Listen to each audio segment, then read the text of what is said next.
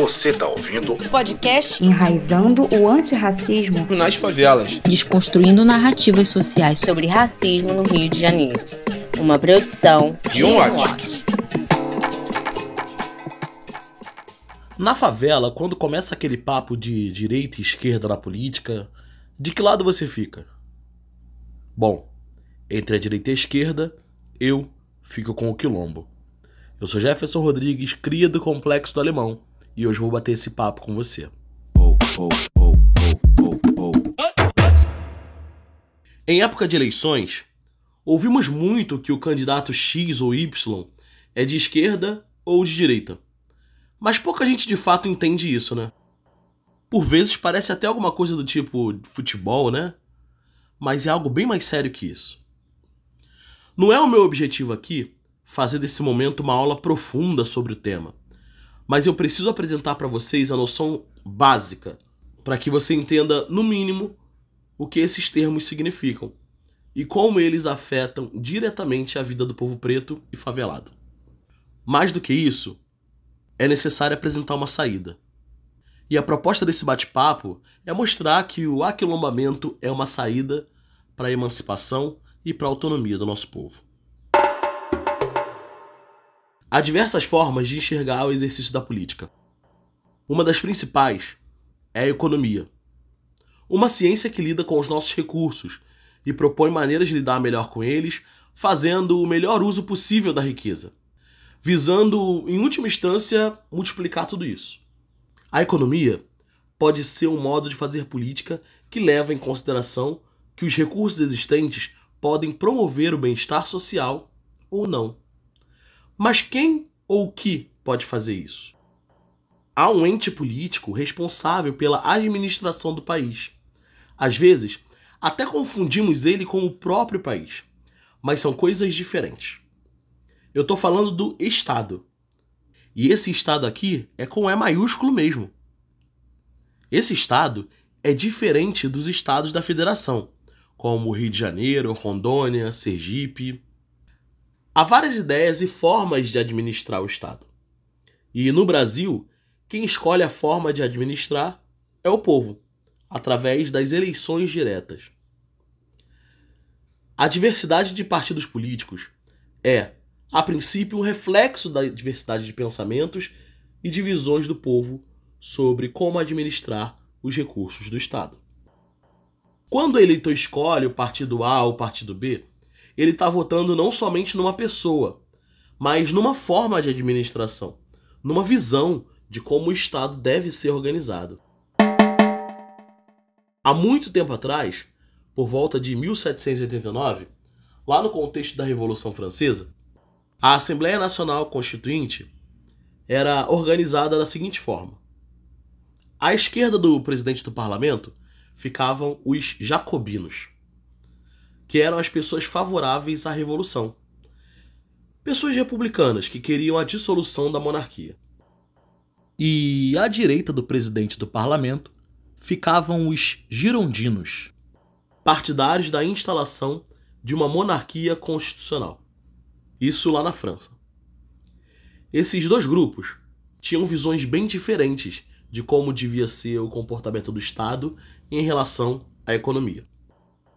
O tempo passou, ideias novas foram surgindo e se adequando aos novos tempos e lugares, de modo que não temos mais só essa concepção lá do século XVIII como única referência.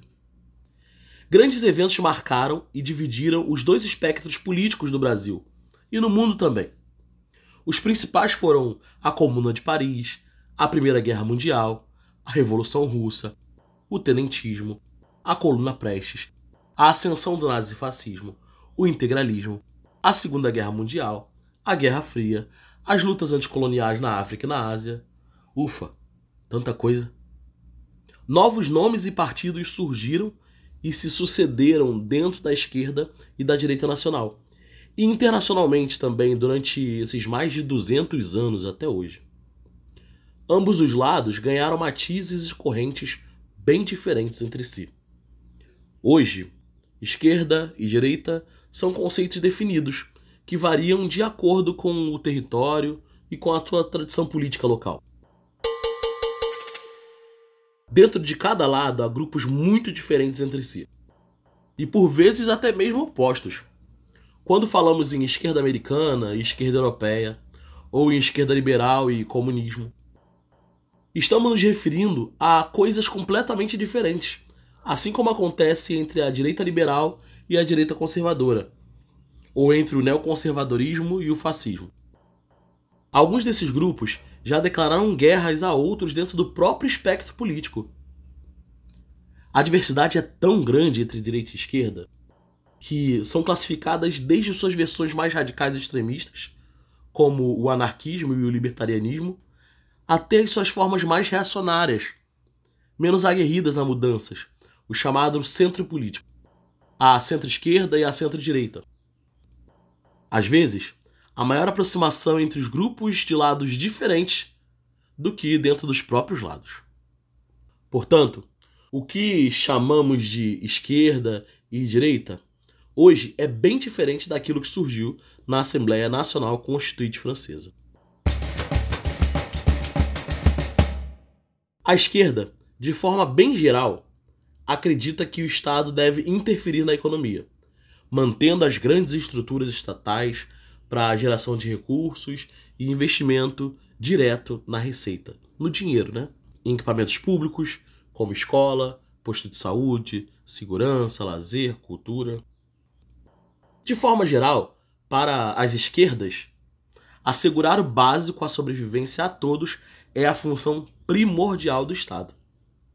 Os impostos, que também são administrados pelo Estado, seriam a grande fonte de orçamento para garantir esses acessos à população em um governo de esquerda.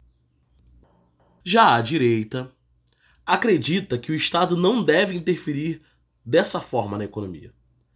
A economia, as grandes estruturas geradoras de riquezas e os equipamentos, como escolas, postos de saúde, segurança, lazer, devem ficar sob a gestão do setor privado, das empresas mesmo, para que haja concorrência e preços regulados automaticamente pelo livre mercado.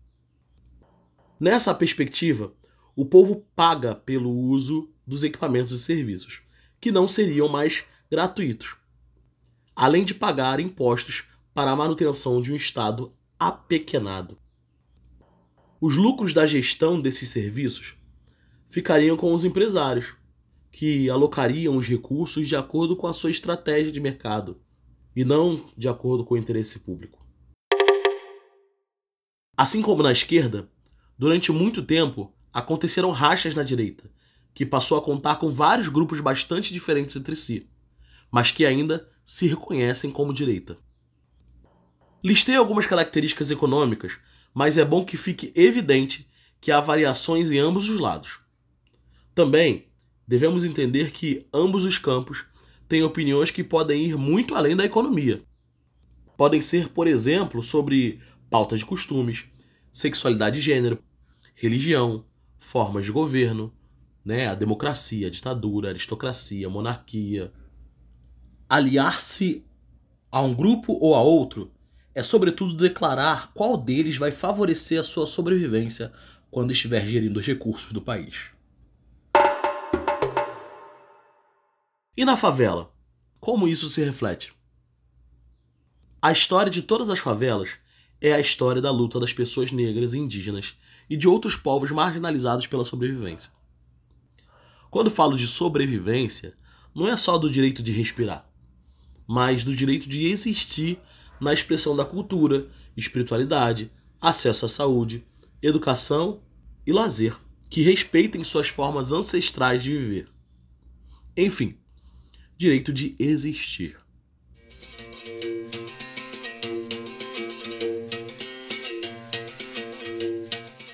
Desde o surgimento da primeira favela, atualmente conhecida como Morro da Providência, o Estado brasileiro está em falta com o povo favelado. Várias promessas e projetos para habitação foram feitos e todos foram insuficientes para resolver o problema da moradia nesse país. Junto a isso, observamos a crescente investida violenta contra a favela, em uma guerra aos pretos e pobres, disfarçada de guerra às drogas. E o resultado disso é a absurda taxa de morte de pessoas negras em operações policiais, sem uma justificativa plausível para tantas vidas perdidas. Dados das secretarias estaduais de segurança pública e do Fórum Brasileiro de Segurança Pública mostram que 78,9% das pessoas vítimas de intervenções policiais com a morte como resultado eram negras. Esses dados são de 2020. Frequentemente, a mídia noticia um caso absurdo de violência.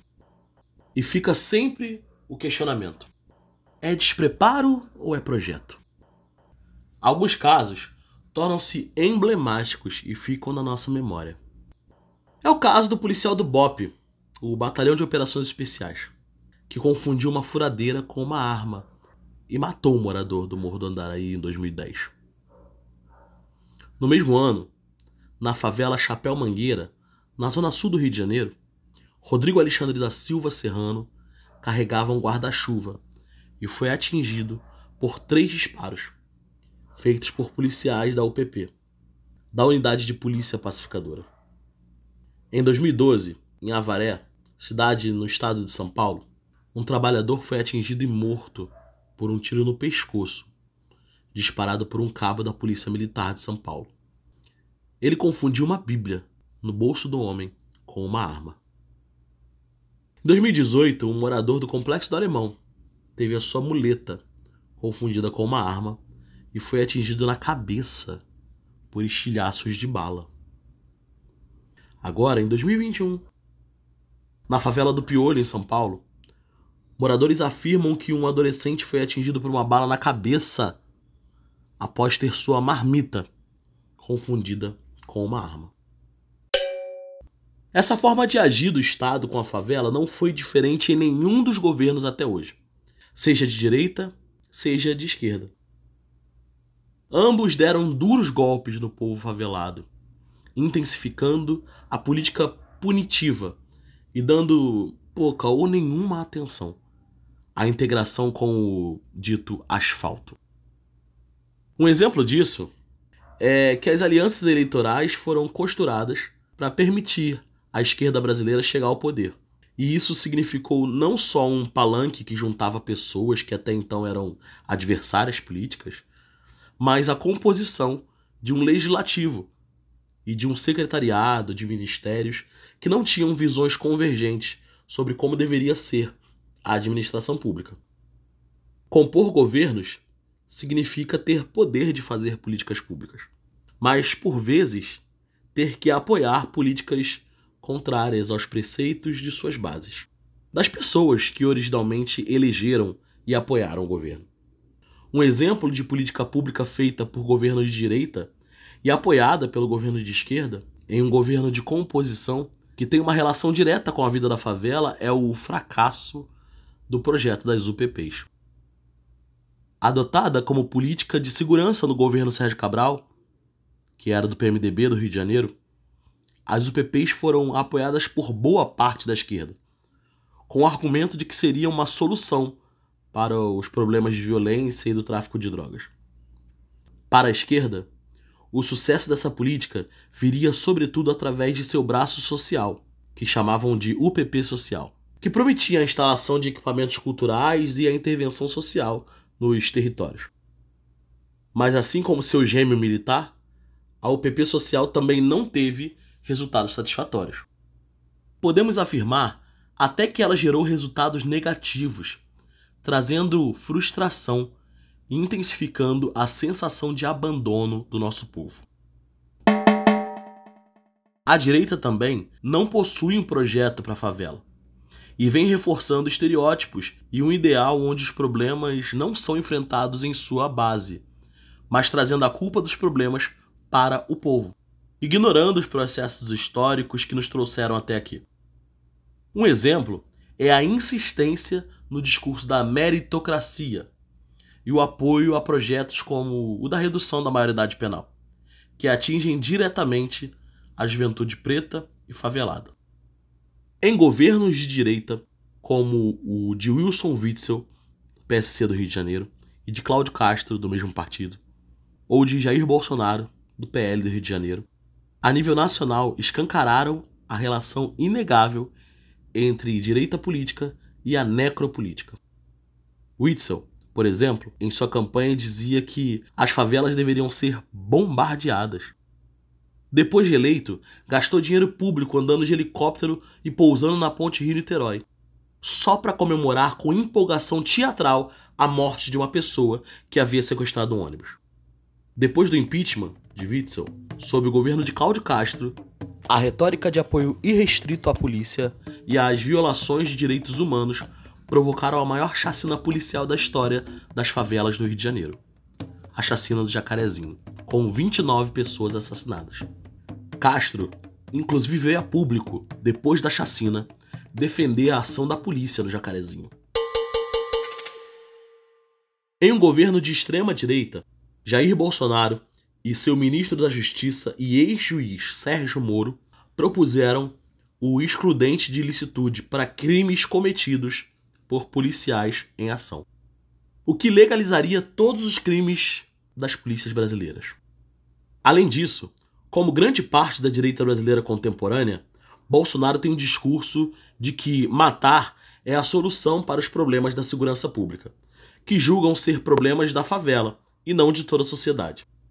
Ainda em campanha, em 2018, Bolsonaro disse que, se eleito, iria mandar metralhar Rocinha.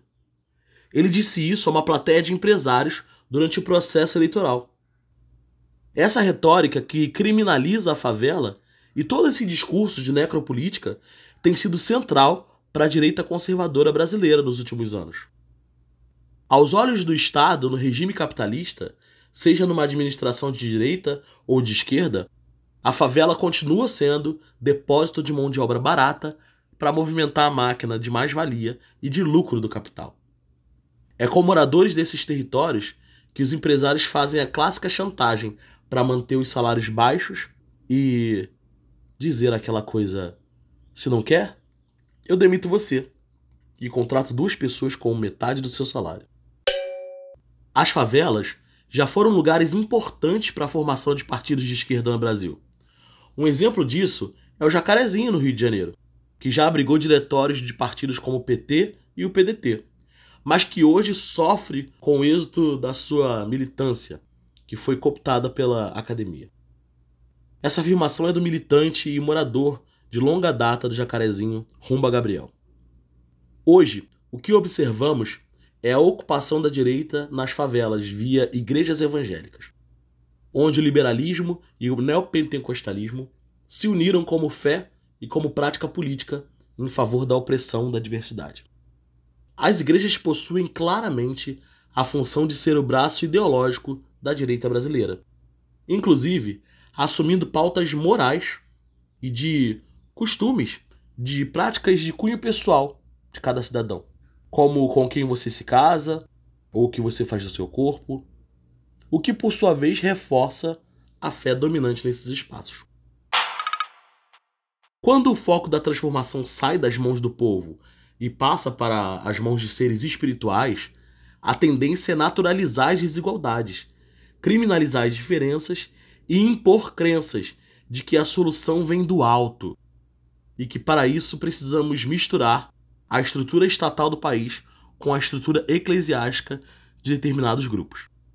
Nesse caso, o debate econômico e político das instituições e organizações ficam em segundo plano, pois tudo passa a ser vontade de um ser espiritual, em que só alguns acreditam, mas que todos deveriam ser obrigados a seguir.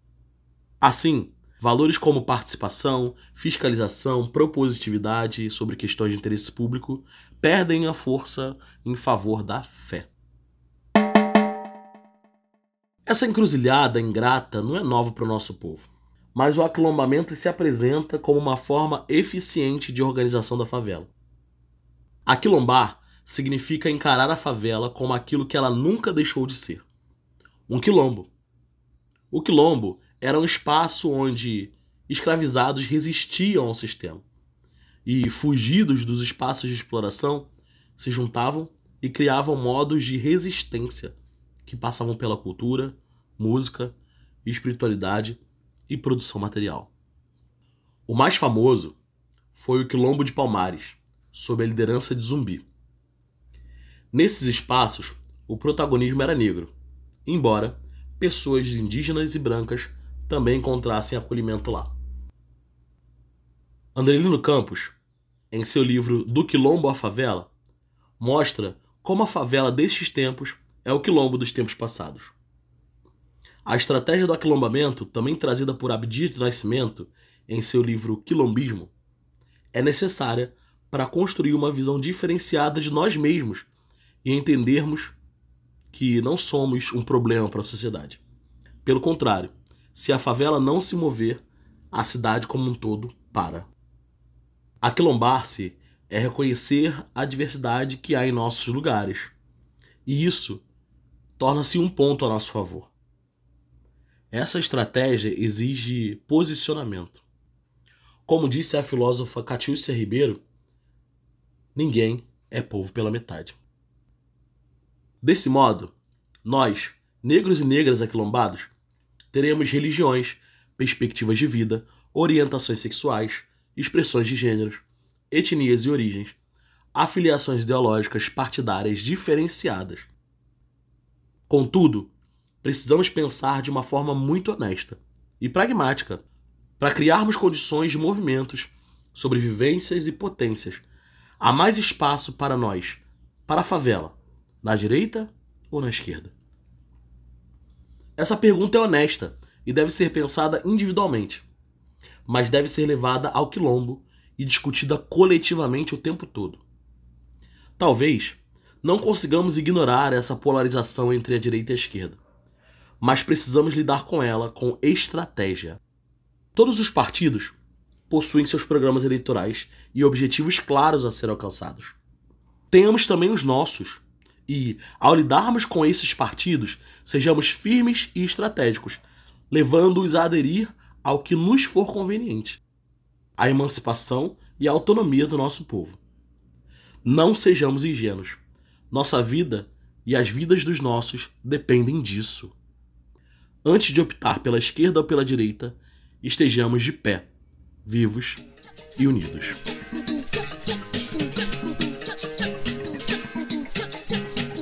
Esse episódio foi roteirizado, narrado e escrito por mim, Jefferson Rodrigues.